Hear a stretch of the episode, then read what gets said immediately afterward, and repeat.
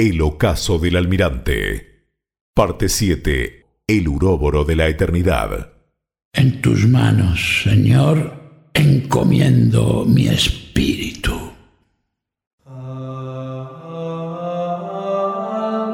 Con estas palabras de Lucas en el capítulo 23, versículo 46, Colón fallece. El día es el miércoles 20 de mayo de 1506, fiesta de la ascensión de nuestro Señor. Pero ahora cambiamos de escenario y nos vamos al monasterio de la Rábida. Allí, un mensajero golpea con fuerza la puerta de madera maciza. ¡Ya va! ¡Ya va! Si sigue golpeando de ese modo, echará la puerta abajo. Fray Juan Pérez abre la pesada puerta de la Rábida y se encuentra con un mensajero que entrega una carta lacrada para un fraile que se encuentra en el monasterio. El religioso, al ver el lacre, reconoce el mismo y apresurando el paso por los pasillos del patio del monasterio, va en busca de Fray Antonio de Marchena. Hermano Antonio, ha llegado un mensajero. Viene de parte de nuestro amigo el admirante. ¿Cuánto tiempo sin tener noticias de nuestro viejo amigo? Pero, espera, esta carta es para su hermano Diego, que está como novicio. Vayamos a verlo y entregársela. Apresurando el paso, ambos frailes se acercan a donde el hermano menor del almirante se encuentra. Lo vemos en oración delante del Santísimo Sacramento. Hermano Diego, disculpa que interrumpa tu oración, pero ha llegado una carta. La envía tu sobrino Diego. Gracias, Fray Antonio. Permítanme. Con paciencia y mesura, Diego rompe el lacre y abre la carta. Él imagina su contenido, lee con detenimiento, la cierra y mirando los frailes les dice, Fray Antonio, Fray Juan, mi hermano el almirante, ha partido a su último viaje del cual no tiene retorno. Acompáñenme a orar por el descanso de su alma.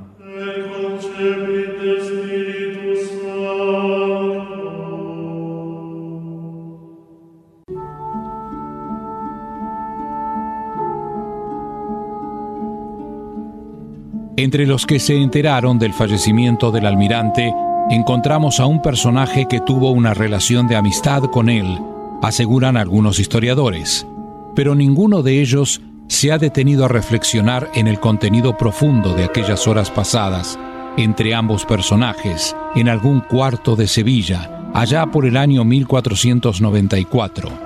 Dichos encuentros deben haber sido muy solemnes y significativos.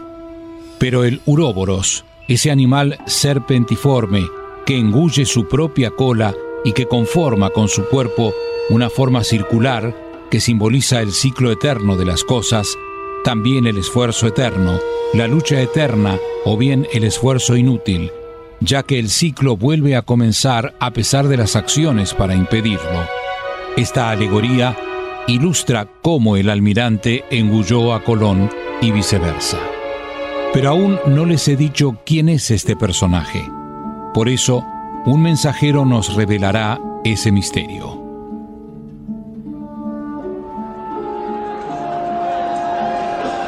Capitán Pinzón. Soy yo. ¿Quién te envía? Capitán, vengo de parte de Diego Colón. Traigo esta carta para usted y su amigo, Américo Vespucio. Veo que me conoces. ¿Vienes de parte del almirante? Esa carta es para mí. Permíteme. Los dos hombres abren sus respectivas cartas y sus contenidos les desvelan una noticia que no esperaban. ¿Sabes, Américo? La carta que he recibido la envía Diego Colón. Me informa que ha fallecido su padre, el almirante. Vespucio, a ti te hablo. ¿Qué es lo que dice tu carta? Sí, te escuché, Vicente, te escuché.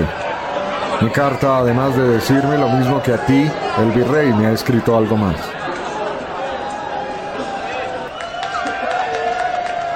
Pasados los años vendrán tiempos nuevos, soltará el océano los lazos del mundo y un gran continente saldrá de las olas y Tetis nos hará contemplar la gloria de otros mundos.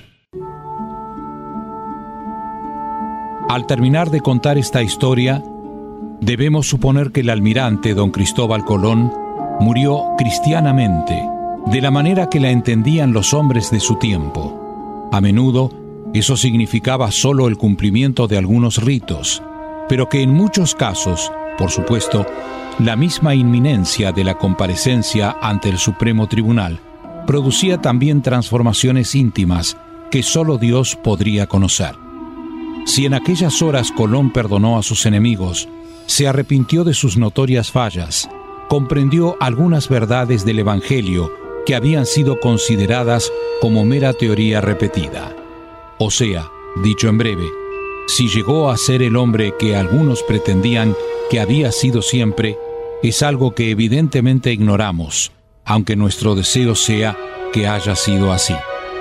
En ese sentido, aquel tránsito de quien de navegante se transformó en viador, es decir, en una criatura racional que está en esta vida y aspira y camina a la eternidad, pertenece también, como toda materia histórica, a un pasado que ni el historiador ni el teólogo pueden ya cambiar.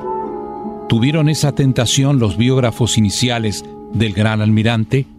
No se los puede acusar demasiado simplemente dejaron de ser cronistas o analistas del pasado para ubicarse en lo que también era parte de su vida, la de religiosos preocupados por poner su alma y la de los demás en paz con Dios. La partida final del almirante nos ha quedado rodeada de un aura de misterio que a él le habría agradado, tal como se preocupó de que fuera así con su nacimiento. Al fin y al cabo, era algo entre Dios y él. Disgustado y desilusionado con el mundo, se le ha concedido partir sin que éste sepa cómo, tal vez, no dando un portazo, pero sí deslizándose sigilosamente por una ranura entreabierta, dejando atrás las tinieblas y procurando la luz.